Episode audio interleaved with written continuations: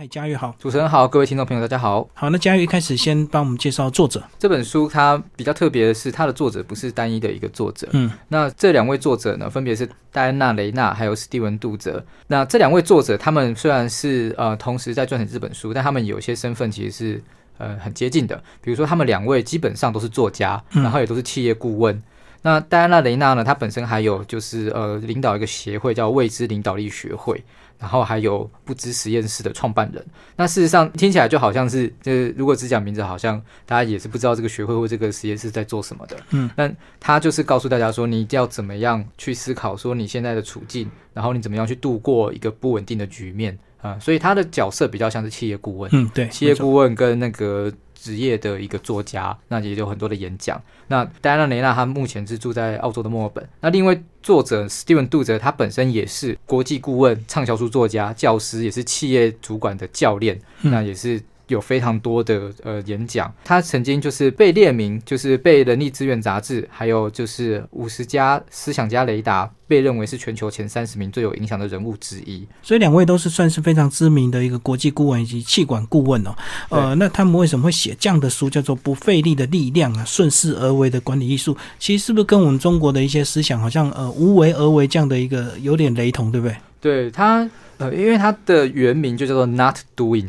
就是不做，它里面呃，我们这本书的结构是这样子，呃，它里面引用了非常多思想家的说法，对，那也不只是像老子在讲无为，也有其他的世界，呃，像那个欧洲的哲学家他们的一些经典的名言，甚至还有艺术家、文学家他们所说过的话。那不论他引用什么样子的话，他后面都会。告诉大家一个故事，嗯，这个故事就是跟大家说，有些事情你真的不用勉强你自己，你不用费尽全力，觉得你非做到不可。有些事情你应该要停下来，慢下来，反而这个中断的力量更重要。呃，那回应主持人刚刚的问题，就是他们怎么会开始写这样的书？嗯，那也是因为他们经常呃做企业管理顾问的关系，他们会遇到很多老板、优秀的主管、这些管理人、经理人。那这些人，他们也是经常有个共通点，就是他们的压力非常的大，就是一秒钟几百万上下的那一种。对，他那他们身上背负的压力会促使他们不断往前冲，他们好像只能选择用最有效率的方式去做所有的工作的内容，所以他们的焦虑也来自于他们无法永远无法完成的这些工作的项目。所以，呃，事实上这个问题就不是说。你今天去我们我我们今天用企业管理的角度去跟你讲说，诶，你怎么去改善你的效率，或者是你怎么样呃做得更好，好像也无法解决，因为你的工作跟你个人的想望是源源不绝的。那它背后，如果你要让他们解决他本身的焦虑，更重要的一件事情，也许是你要从观念上的转换，就是你不见得只只有去追寻这个看起来一时之间你得到的工作的报酬。嗯哼，我们根本的需要知道为什么自己需要工作。需要做这些事情，所以他们就提倡，开始提倡说，在我们这本书里面，他有讲到，就是我们为什么叫不费力的力量。这不费力也不是说不出力，后面还有很重要，就是顺势。对，呃，你要顺势而为，呃，那你不是硬去做，那顺势而为，它本身就是一个很重要的管理的艺术。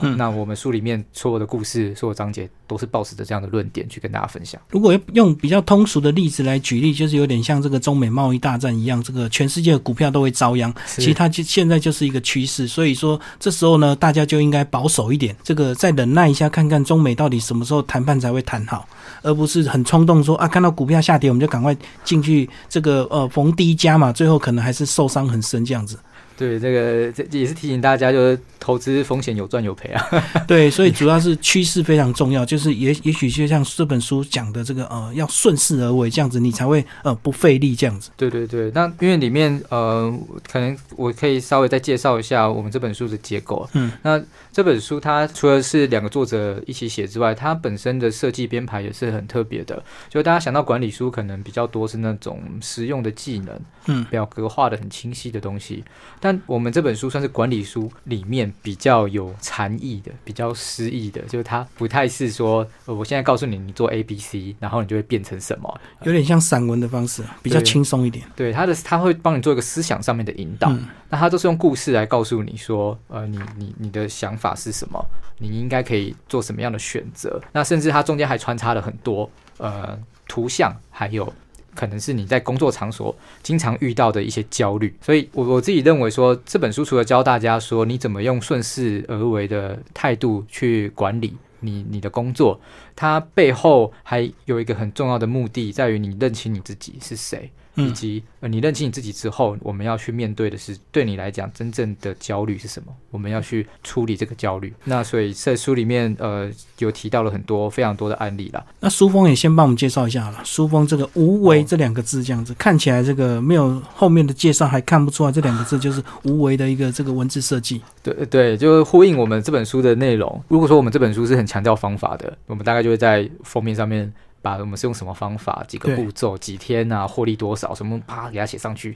但不是我们这本书是一个思想引导上面的，所以我们的封面也是有一点点抽象，就乍看好像是一堆格子方块构成的几何图案这样。对对对，但那个中国字是有有那个象形的那个功能，它也还是图像化很重的嘛。我们一个文字就像一个图片一样。所以，我们设计师也很有趣的，他把“无为”这两个字画成方块的元素，那把它编排在我们封面，几乎占了一半以上的比例。那刚开始看的时候，可能你只会觉得就是一格一格，但看不出来。对对对，你如果拿掉了书腰，给他一点距离，你不要急着很近的想要去理解它到底这个图案代表什么意思，你跟他保持一点距离，稍微想一下，运用我们这个顺势而为的管理的技巧，可能就可以想象得到，哎，这两个图片好像是。很眼熟，就是“无为”这两个字。那在我们的书的那个呃，我们书里面的最后折口也对，也是有介绍说我们的设计理念是什么。所以，就算你前面一开始没有看到，啊，你最后把这本书看完了，翻一翻，你就会发现，哎，我们有藏了一个小小的彩蛋在封面里头。其他有点像看那个三 D 图案一样，如果你越集中，你反而越看不出来。你你把自己放轻松之后，把整个视野这个。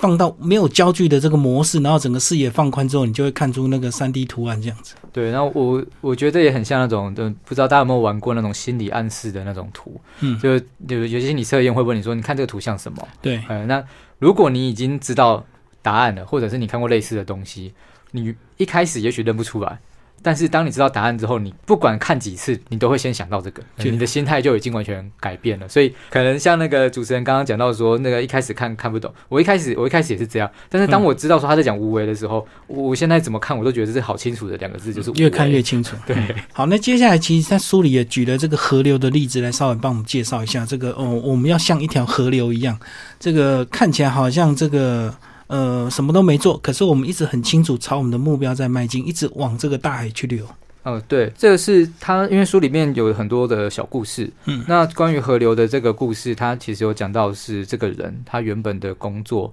是就是可能比较符合家里的期待的，他去做一个待遇比较好的一个高薪的管理的这种工作，但他其实心里面一直有一个愿望。有一个有，他觉得他心里面有个动力，就是他想要去当那个河流的管理者、巡守者，对，巡守者这样子。那这个好像跟他之前的专业完全不一样，但是他他一直觉得他内心有这样的声音去召唤他。那虽然说这样子的工作待遇并没有比以前的好，嗯，可是他后来下定决心的去面对自己内心真实的声音。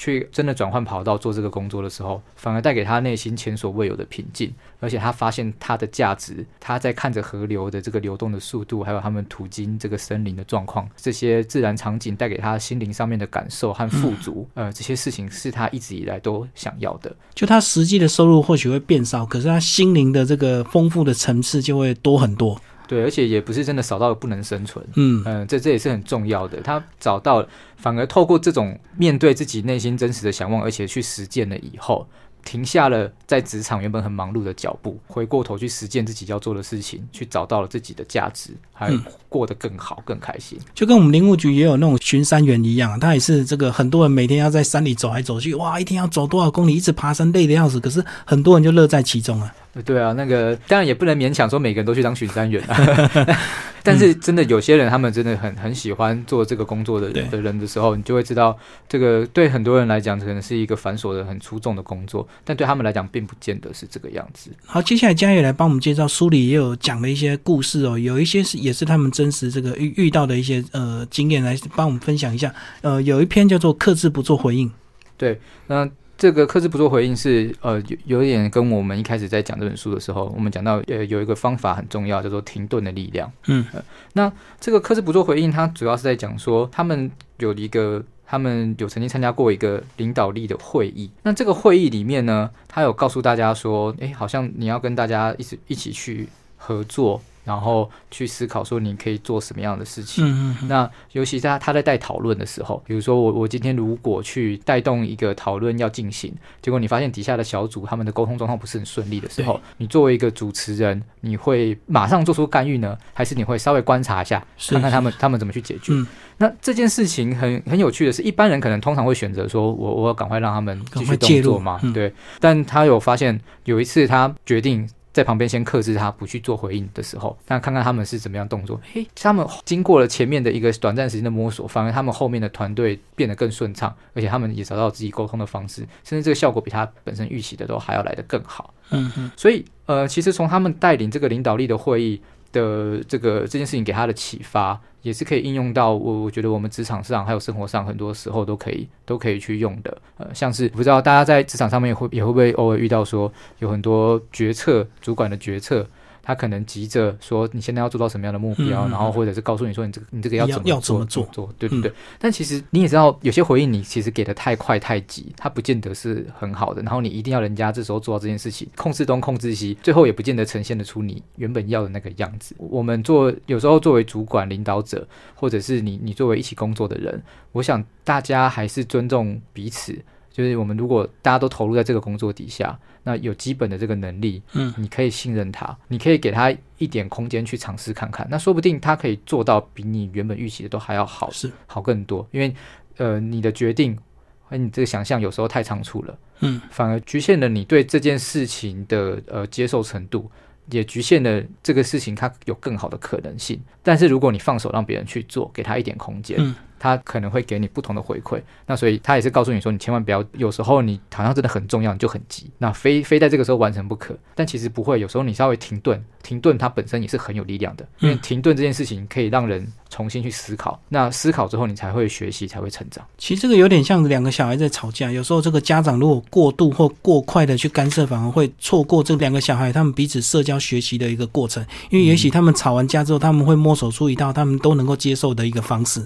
比如说玩具就讲。好之后轮流玩，那如果家长介入一下，就可能会直接告诉你，哥哥就让妹妹，那永远就是呃哥哥要让妹妹，那哥哥永远都很委屈这样子，反而错过两个小朋友他们自己的一个学习过程。对对对，这而且弄巧成拙的话，就会变成好像每次最后都要找父母出来管。对，就会有一个永远觉得父母亲很偏心，因为他永远都是过度这个被干涉，然后马上要放弃他的权益的人。对对对对对。好，那最后佳玉来帮我们做个总结。好，这本书觉得非常建议推荐给，尤其是如果你今天是公司里面的主管，又或者你今天在工作场域里面已经有一点心得了，对，就是也也许你的收入还不错，或者你的专业有被看见，但是你有一点迷茫，你开始思考说，我每天忙忙忙到底是为了什么？是啊，你可以看一下这样子的书，因为它已经不再教你技术了，就在各自的专业领域来讲，我觉得大家都学有所长，很厉害，这没什么问题。可是。当你每天都只只在想着说我如何呃，有时候你工作也会觉得有好像没有什么价值，稍微渐渐的麻木了，有点迷失的时候，那我们也可以透过阅读，阅读其实也是一个停顿，稍微停顿一下，你反思自己需要什么的时候，那你看看我们这个等于是国际级的那个企业顾问，他告诉你，我们真的要善用停顿的力量，不费力的力量，还有顺势而为。那这个阶段你看了。你如果是像我刚刚讲的这样的处境的朋友，我相信你在看了他他们去谈到，包括他们对企业，然后对一些呃人的他们的人事物的想法的时候，应该会对你现在的处境也是有一点帮助。因为有时候我们这个纠结在这个想要快速的解决问题，反而让自己的思绪更乱，反而让事情更糟。有时候适当的停顿或者是放轻松，哎，反而到了隔天之后，你突然就开窍，你就想到一些更好的方式。没错，没错。嗯，好，谢谢谢嘉义为大家介绍这本书《不费力的力量》，然后。远流出版社，谢谢。